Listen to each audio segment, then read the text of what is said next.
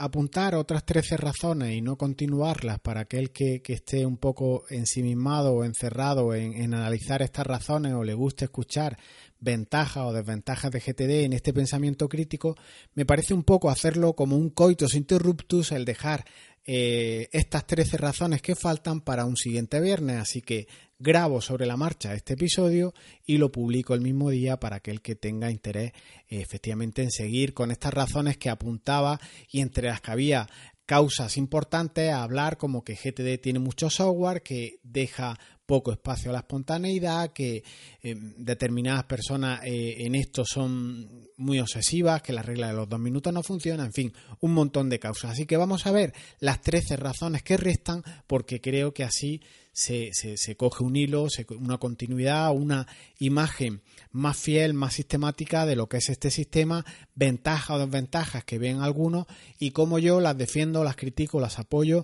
en cualquier caso, con un pensamiento más eh, genérico, más eh, ambivalente, más, más permisivo en cuanto a, la, hasta a esa concreción de, críticas que creo que no están muy fundamentadas algunas de ellas. Así que vamos a ir empezando a desglosarlas y las comentamos. Las 13 que faltan de por qué GTD es para gente con un TOC.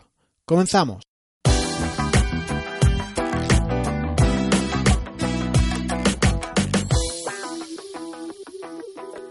La, razón 14 que nos quedó pendiente en el, episodio anterior alude a que GTD no deja espacio para ser espontáneo o para ser creativo. Capturar es un hábito de los que GTD recomienda hacer.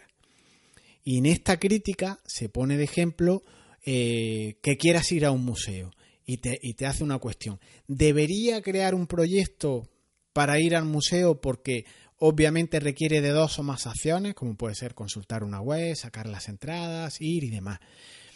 O me voy a algo más creativo, por ejemplo, diseñar un logo o hacer un dibujo. GTD no me deja espacio para esa espontaneidad, para creatividad. Pues yo creo que esta, esta afirmación tampoco tiene mucho sentido. ¿Qué tiene que ver?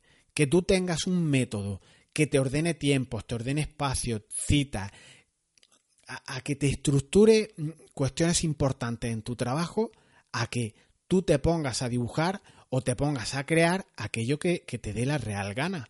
Si yo tengo claro que mi productividad debo de trabajarla, fomentarla, exprimirla al máximo de 8 a 3, porque son las horas de mi jornada, son las horas de mi jornada, son las horas que he delimitado como horas razonables de trabajo, el resto yo haré lo que me plazca, dibujar, hacer el amor, irte a tomar cervezas con tus amigos, lo que te permitan, lo que quieran, lo que te dejen. La creatividad dependerá de ti. El cómo explotarla, cómo fomentarla, cómo canalizarla, pues hacerla con GTD o sin él. ¿Qué tiene que ver GTD con tu creatividad? Yo no soy nada creativo, a mí se me da fatal. Por tanto, no voy a ser más creativo o, menos por dejar de usar GTD. No tiene nada que ver. ¿Acaso es más creativo el que apunta todo, que no quiere que se le escape nada? Yo esto no lo he leído en las 250 páginas que, que aludían como primera crítica para no usar GTD. Es que requiere 250 páginas. Pues bien, dentro de la metodología, en ningún lado eh, eh, se subraya que por el hecho de que tú tengas que apuntarlo todo o dar de alta proyectos, dejes de ser creativo. Esto no tiene eh, nada eh, de, sentido, de lógica, es utilizar un argumento que por asociación lo extiendas al otro y creas que tienes razón. No, tiene sentido. Razón número 15. El mundo ya tiene suficientes términos de jerga, de, jerga consultiva o de, o de términos técnicos, como para que en una metodología que en teoría pretende afianzar o facilitarte la vida, pues tengas más jerga, más términos complejos. Y efectivamente, algunos términos son complejos en GTD. Ya de por sí, el término proyecto que tú lo tienes interiorizado como una cuestión que te cuesta dinero, que te cuesta un tiempo, que igual busca apoyo, un consultor o lo que sea, mm, el término, el mismo término proyecto es diferente en GTD las diferencias que se entablan con acción y con aproximación, ya lea de por sí, vamos a ver, una acción o una aproximación no es lo mismo, No hay, si no tengo una acción, no es lo mismo que próxima acción, ya la haré. Si hago una acción, después vendrá la próxima. ¿Por qué diferenciar cosas tan, tan evidentes como acción o próxima acción? Pues este tecnicismo, esta eh, conceptualización excesiva es una de las críticas que se hace a GTD. Y puede que sea la que más sustento tiene, sobre todo para el recién aterrizado. Pero es que una acción no es una aproximación. La primera va a un sitio, como, como son esas previsiones, esas proyecciones, ese intento, de, ese intento de adivinar el futuro, de tenerlo todo controlado en una especie de inventario de acciones. Todas esas esos inventarios son futuribles, son cosas que posiblemente ocurran, pero no son realidades que ya puedas hacer desde hoy mismo. Con toda lógica, las acciones o esos inventarios se sacan de GTD y tú puedes llevarlo como material de apoyo al proyecto y puedes querer llevar un gráfico de GAN, un cronograma, utilizar la gestión de proyectos tradicionales, sus buenas prácticas, me parece perfecto. Pero eso son acciones y no son próximas acciones. Para que un proyecto avance, para que un proyecto no se duerma, para que un proyecto no se eternice, nunca se detenga, debe de tener próximas acciones y no inventarios de acciones. Y estoy de acuerdo que un GAN un cronograma te puede dar una previsión, te puede dar una hoja de ruta, pero por muchos gráficos muy pijos que tenga de GAN en 3D, las próximas acciones son las que son, son las que te van a permitir actuar ahora mismo y son las que al final hacen que el proyecto avance. Diferenciar este y otros conceptos se hace fundamental, pero es que podrías aludir que yo no voy a estudiar tantos tecnicismos o esto me va a complicar la vida, pero no te la complica en el punto, en el momento en el que hace que diferenciar estas cuestiones cuentes con un método que sea confiable. Y sabes que hay tareas que son accionables desde ya, que puedes hacer ahora mismo, y habrá otras acciones que tendrás que proyectar, que tendrás que planear, que tendrás que llevar a esos cronogramas, pero que serán hojas de ruta serán deseables, serán futuribles, que habrá que hacer, pero no puedes hacer ahora mismo. Sinceramente, en mi creatividad más, de medida, más desmedida, que ya antes te comenté que es limitada, le estoy dando vueltas a cómo hacer alguna infografía, hacer algún tipo de elemento muy básico de, de qué se compone GTD y compartirlo con vosotros para hacer una especie de, guía para dummies, una especie de, guía progresiva para ir implementando GTD, pero como digo, estoy en ello, en esa implementación por fase, una implementación que te lleve yo de la mano a través de esta infografía, a través de estas etapas, para ganar perspectiva y control, pero todo se, se andará. Sigo reflexionándole eh, reflexionando el tema, dándole vuelta a cómo compartir este GTD por fase, este GTD por capas, de este GTD progresivo de ir subiendo escalones para ganar eh, ese método de una manera más amigable a como está planteada en los libros. El punto 16 alude a que el hecho de que puedas hacer algo en dos minutos, la famosa regla de los dos minutos, no significa que debas hacerlo. Y vuelvo a, me vuelve a extrañar esta cuestión, ¿no? Vamos a ver. Son reglas, son hábitos, son eh, relativos. Toda interpretación de hábito debe hacerse con mesura, con sentido común. Si te dicen que es recomendable hacer deporte todos los días, y esto es un hábito, es un concepto indefinido de por sí. Hacer deporte, llevar una vida saludable, pero puedes interpretarlo de distintas maneras puede estar esa interpretación que te dice, vale, voy a empezar andando 20 minutos al día. Y habrá quien diga, yo voy a hacer una maratón todos los días 42 kilómetros. ¿No me han dicho que el hábito es hacer deporte? Pues 42 kilómetros cada día. Tú debes de adaptar tus hábitos, tu rutina a tu contexto de vida. La teoría de la relativización. Si yo recibo cuatro o cinco mensajes, por ejemplo, cada día entre una tarea más importante que estés haciendo y otra, pues puedes contestar esos cuatro o cinco mensajes porque seguramente aplique la regla de los dos minutos. Pero si trabajas en un call center, en, un sitio en el que tu trabajo, tu proceso de negocio es básicamente contestar correos y te entran 100 correos al día, aquí ni aplica regla de dos minutos ni nada. 42 kilómetros o 2 minutos. Pues todo debe interpretarse con sentido común, pero no de manera literal. Como dirían los abogados, donde la ley no distingue, nosotros no debemos distinguir. Si Allen en sus premisas de los dos minutos te da unas directrices, no sobreinterpretes las cosas solo en un sentido. Él es, flexible en la regla de los dos minutos, te dice que puedes llevarla incluso a cinco minutos, depende. Pues, como todo, debes de interpretarlo en su justa medida. Haz deporte con mesura, aplica un hábito con mesura, todo acomodado a tus circunstancias y no bajo cualquier circunstancia. La regla, la crítica a la razón 17 y 18 vuelve a incidir sobre los dos minutos. No quiero eh, seguir ahondando en esto que ya creo ha quedado bastante claro. Son más o menos la regla, la, razón 17 y la 18, las críticas a, GTD eh, giran en torno a esta regla de los dos minutos, pero hablan un poco de esa flexibilización de los cinco, llevarlo a diez minutos, eh, critican igualmente si tenemos muchas eh, tareas para hacer en ese margen de los dos minutos, cómo priorizamos. Pues bueno, aquí obviamente teoría de relativización, teoría de instinto, que para eso tú lo tienes. No somos, no somos algoritmos que tengamos que priorizar cosas. Si tú ves que un correo electrónico eh, que te llega lo puedes contestar en el momento y de uno depende que ingreses a lo mejor dinero ese día y otros correos son más baladí, no tienen importancia, son cuestiones que, bueno, son menos importantes para el impacto en tu organización, pues tú sabes cómo priorizar, tú tienes instinto, tú tienes eh, luces como para priorizar esto y no que un algoritmo o que esa regla de los dos minutos no me dice cómo priorizar. Tampoco GTD te dice muchas otras cuestiones como pueden ser qué proyectos tienes que hacer primero frente a otros y tú usas tu instinto y aplicas lo que determina como más conveniente, de más impacto, etcétera. Regla 19, regla 19 o crítica 19, que hay demasiadas aplicaciones para GTD. Esta a mí me encantó.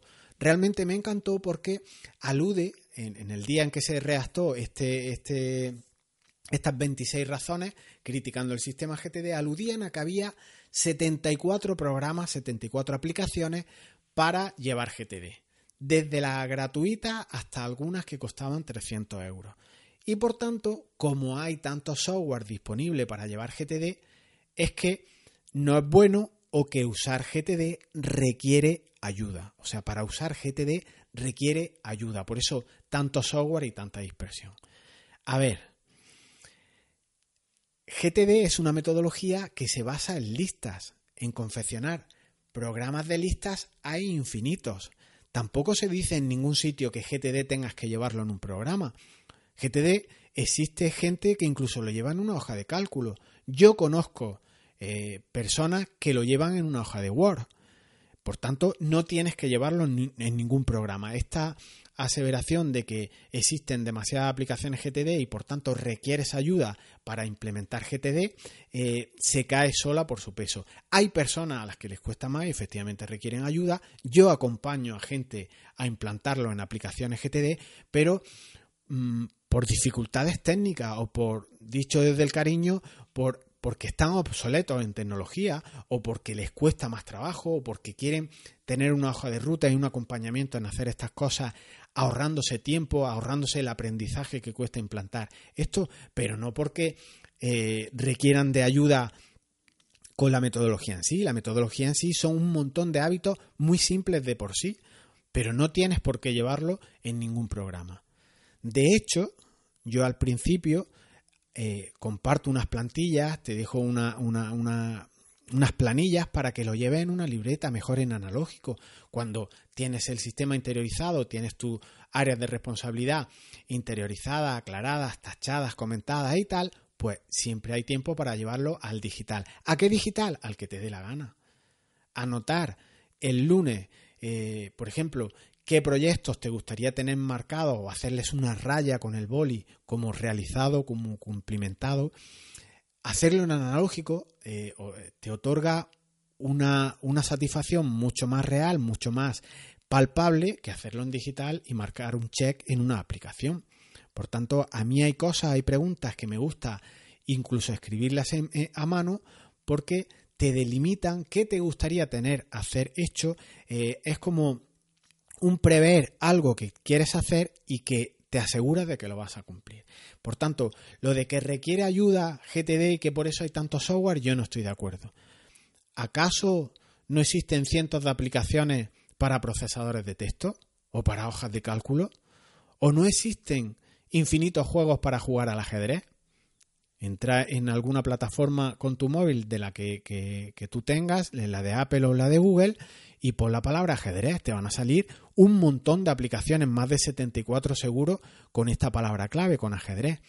¿Significa que quien juega al ajedrez requiere ayuda? Yo creo que este argumento se cae por sí solo. La crítica 20 también es interesante porque dice que harán más cosas con una rutina. El argumento aquí alude a que te acostumbres a hacer una rutina, a hacer un poco cada día hasta completar una tarea o un proyecto frente a ese hacer que propone GTD. Vamos a ver, las rutinas, al menos en todos los software que yo he usado y son, y son bastantes, funcionan a la perfección. Tú puedes planear en GTD rutinas en las que cada día vayas haciendo un poco, poco a poco. De hecho, GTD es esto, es ese divide y vencerás, coge un proyecto, desmenúzalo y ve haciendo un poco cada día. GTD es rutina, precisamente es rutina. Por tanto, vas haciendo, vas repitiendo, vas avanzando hasta que efectivamente tienes un proyecto o tarea completa. ¿Harán más cosas con una rutina? No es una crítica. Yo creo que define en cierta manera GTD, que es rutina, que es hábito. El aplicar ese divide y vencerá en, es lo que se hace en la metodología. Saber, por tanto, qué hacer en cada momento, acomodar las herramientas, las personas, el grado de energía del que dispone, es una capa adicional a esas rutinas. Tú puedes tener una rutina en tu día a día, pero si tienes un mapa del territorio y ves todas las que tienes o todas las que estás dejando de hacer, tienes una capa adicional que te permite tomar decisiones de una manera más correcta, sean rutinarias o no lo sean. Crítica 21 nunca debe prestar atención a nadie que le diga que haga una lluvia de ideas. Esto es una crítica a los gurús, a las gurás, a los vendehumos, de que una lluvia de ideas, un brainstorming, jamás te dirá que pienses por ti mismo. Supongo se refiere esto a la planificación natural que aplicamos en esa fase de pensar en los proyectos. Si eres tan hábil como para en un proyecto poder prescindir de esa lluvia de ideas, pues adelante. Pero, ¿qué tiene de malo hacer una sesión de ideas y analizarla? Igual alguien de tu equipo tiene una idea genial que nadie había caído y se puede dar el pelotazo en tu negocio con una idea eh, eh, transversal, una idea innovadora, una idea mm, diferencial que marca una diferencia y cree tu propio océano azul en tu negocio. No seamos extremistas, una lluvia de ideas, ¿por qué no? ¿Qué más da? Relativicemos otra vez. Si en carta lluvia de ideas, pues adelante. ¿Por qué no? Si no, a tirar distinto. Creo que la, la razón también se cae. Crítica número 22. El pánico enfoca la mente. Y dice que es ventajoso, critican que las tareas, cuando se vuelven urgentes, así entras en pánico, te vuelves más diligente y así haces la tarea. Y sí, puede ser que sea cierto que cuando una tarea se vuelve urgente porque tienes el plazo ya acuciante que hay que entregar, pues cumplas, te pongas, te focalices y hagas. Pero esto es a coste de estrés. Y no hace falta hablar mucho más sobre estrés que un estrés sostenido en el tiempo es contraproducente, es falta de enfoque y te falta alguien. Yo creo que fomentar el pánico, esperar a que las cosas eh, estén a punto de estallar para hacerle o para enfocar tu mente, es una mentalidad también, como digo, algo cortoplacista y no tiene sentido. Crítica 23. GTD reemplaza con planear la traducción también la veo algo obsoleta, algo que no tiene mucho sentido eh, en Google Translator como, como nos lo plantea. Aquí lo que, lo que alude, entiendo yo, es que con GTD no te, no te dedicas a hacerlo, únicamente lo que haces es pensar que deberías de hacer y por tanto no haces. Como digo, aquí también existe cortoplacismo. En GTD no todo es planear. es un poco abstraerte de todo lo que tienes, afinamos un poco y ya ahora, una vez visto de entre todo lo que tienes, qué es lo prioritario, qué es lo de más impacto, pues ya te pones a hacer. Pensar antes de hacer creo que es una cuestión de sentido común ideal. Entonces, aquí también hay otras cuestiones que son mm, diferentes a GTD o hábitos productivos si hablamos de autoconocimiento o incluso de, liderazgo. Tú piensas que, puedes ser líder y por tanto te guste mucho la planificación o puede ser eh, tener un perfil más de hacedor, más de producir contenido, más de, de, realizar tareas y no quieres más que hacer, quieres acción y acción sin darle más vueltas a nada. Y fíjate que aquí traigo a colación la necesidad de los líderes en las organizaciones. Con esta doble visión de lo que hemos visto justo ahora, existe la persona, el empleado que necesita jefes estrictos como rocas duras de, otros, de, de, otras personas en la organización que necesitan un perfil de jefe más flexible. Por eso el líder tiene que tener, y es necesario que sea así, un, un perfil más de roca y un perfil más flexible. Y dejar al trabajador, cuando él lo necesite, que él se organice, empoderarlo a él, que, que, sepa que tú lo que quieres de él es un resultado y habrá otros que requieran pues de esa orden, de ese, de ese estar encima. Por tanto, hay jefes que deben de ser roca y hay jefes que también tienen que ser corcho, que tienen que ser más plastilina, simplemente estar ahí para decirle estoy aquí cuando me necesites, sigue así porque tu empoderamiento, tu capacidad de hacer y, y, ir por libre a mí me permite que me des resultados. Por tanto, los líderes son importantes en las organizaciones. Planear, pues puedes planear un viaje o simplemente irte a la aventura. Hay algunos que planifican hasta el último detalle, hoteles, tren, eh, sitios que visitar, todo comprado en origen y otros prefieren irse a la aventura. Y sentirte bien en temas de trabajo pues ocurre igual, prefieres igual que te lo den todo planeado, todas las acciones marcadas para que tú sepas que tienes que hacer y hacer y hacer, y otros prefieren déjame a mí que yo me organice, tú que quieres este resultado, vale, yo te lo voy a dar, pero déjame que me, gestione yo. Y esto son cuestiones de personalidad, son cuestiones de autoconocimiento, de liderazgo. Y GTD requiere, como para otras muchas cosas, que tú te concretes, que tú veas qué necesitas, que tú lideres tu vida y tomes la rienda de tus decisiones.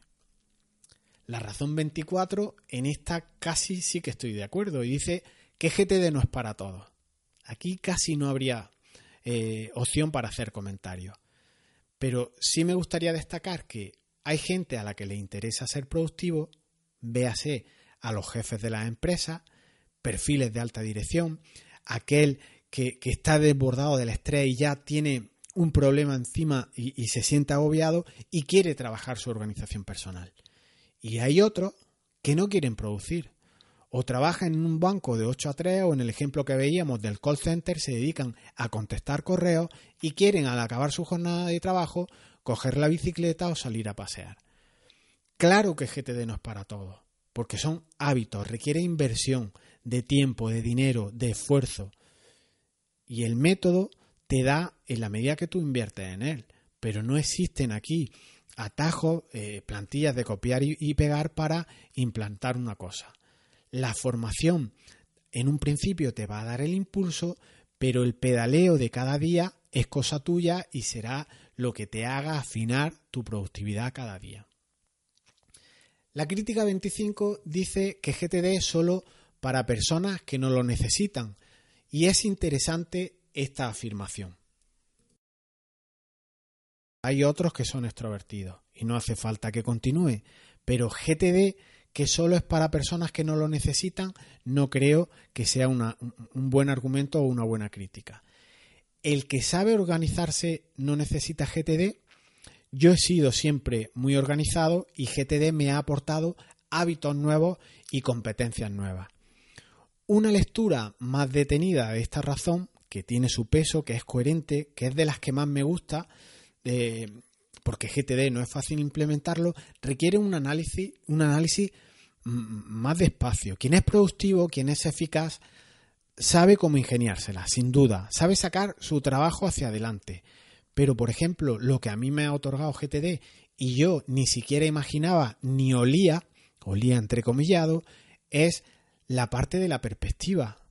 Ese propósito, ese, esa capa más a largo plazo, las revisiones, el llevar material de apoyo, el tener una parte de un inventario de acciones separado de lo que son próximas acciones, nada más que por algunos hábitos que yo no veía, merece la pena invertir, el tiempo que, que, requiere aprender una metodología como es la de GTD o como cualquier otra. Y la última de las razones, que esta yo creo que está en último lugar porque es ideal, eh, en el propio eh, translator de Google me, me, ponía que, que, es muy, muy anal. ¿no? Y no sé por qué esa traducción la cogí así de, del post del post americano del que saqué el, del que estas estas 26 razones. Eh, obviamente la traducción es que es muy muy meticuloso, critica lo, lo, lo estanco, lo encorsetado que es este método y alude a que requiere demasiado trabajo, que si las 43 carpetas, proyectos, contextos, áreas de responsabilidad, material, material de apoyo, delegar energía, agenda, todo esto es para enfermos. Se reirán de ti si intentas implantar un GTD.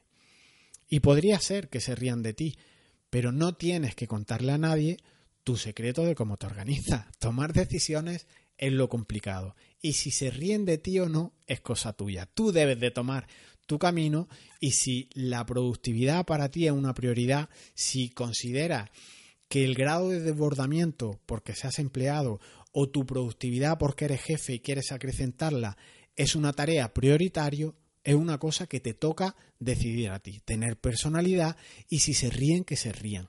Ya se recogerán los frutos, ya se recogerá la perspectiva, ya se recogerá poco a poco con el tiempo esa planificación, ese despliegue de hábitos que tú tienes y tal vez otros no han querido invertir tiempo ni dinero en esa formación.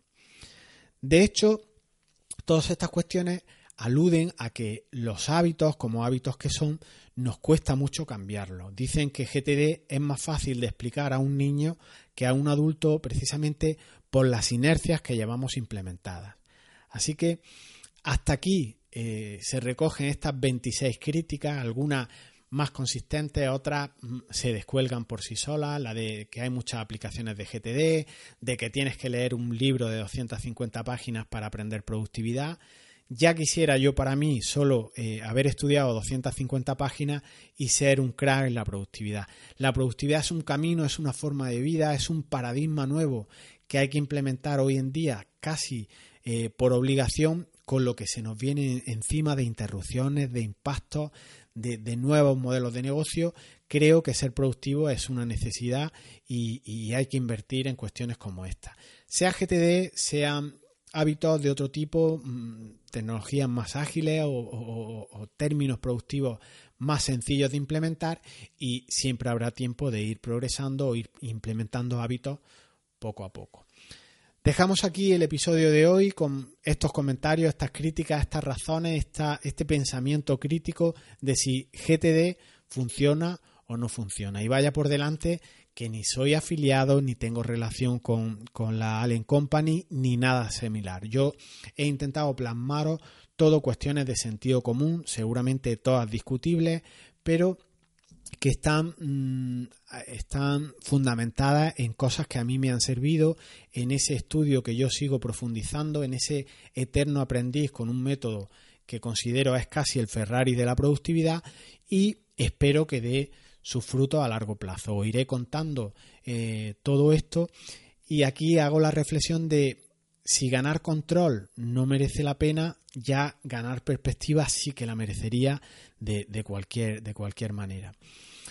Igual algún día se, se, unen todos los puntos de ese hacer y hacer con cierto control, igual algún día esa perspectiva, ese foco, ese afinar el tiro que estoy, que estoy haciendo ahora, eh, te lleva a ser una persona de éxito y, éxito no en los términos de ganar dinero, sino a ser dueño de tu propia vida, a trabajar las horas que tú entiendes son adecuadas, aliviarte de estrés. Sería deseable, por tanto, ganar perspectiva, ganar control o ganar control previamente y después perspectiva, son cuestiones que tienes que rodar tú, como digo, son formas de plantearte todas estas cuestiones.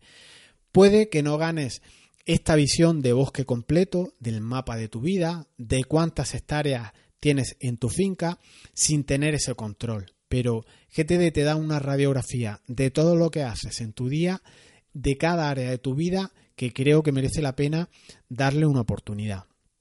Por eso, aplicar GTD no es solo un método de productividad, como os digo, es una forma de vida que integrándola, y no solo en lo que hacer se refiere, te permite que los triángulos que forman esa rueda de la vida estén todos llenos. Y por tanto, la rueda circula sin traqueteos. Tienes rellena familia al 100%, tienes rellena trabajo al 100%, tiene relleno desarrollo personal al 100% y esa rueda, esos triángulos que integran la rueda, mm, rueda sin ruido, rueda con agilidad, se desplaza perfectamente, no hay traqueteos. Si logras tener ese equilibrio, esa perspectiva más ese control, pues es ideal. Que hay traqueteo, que consideras que hay aspectos mejorables que debes de darle una vuelta, pues a través de la revisión semanal, a través de afilar la sierra, pues vas trabajando tu método y vas depurando y viendo qué partes del sistema fallan.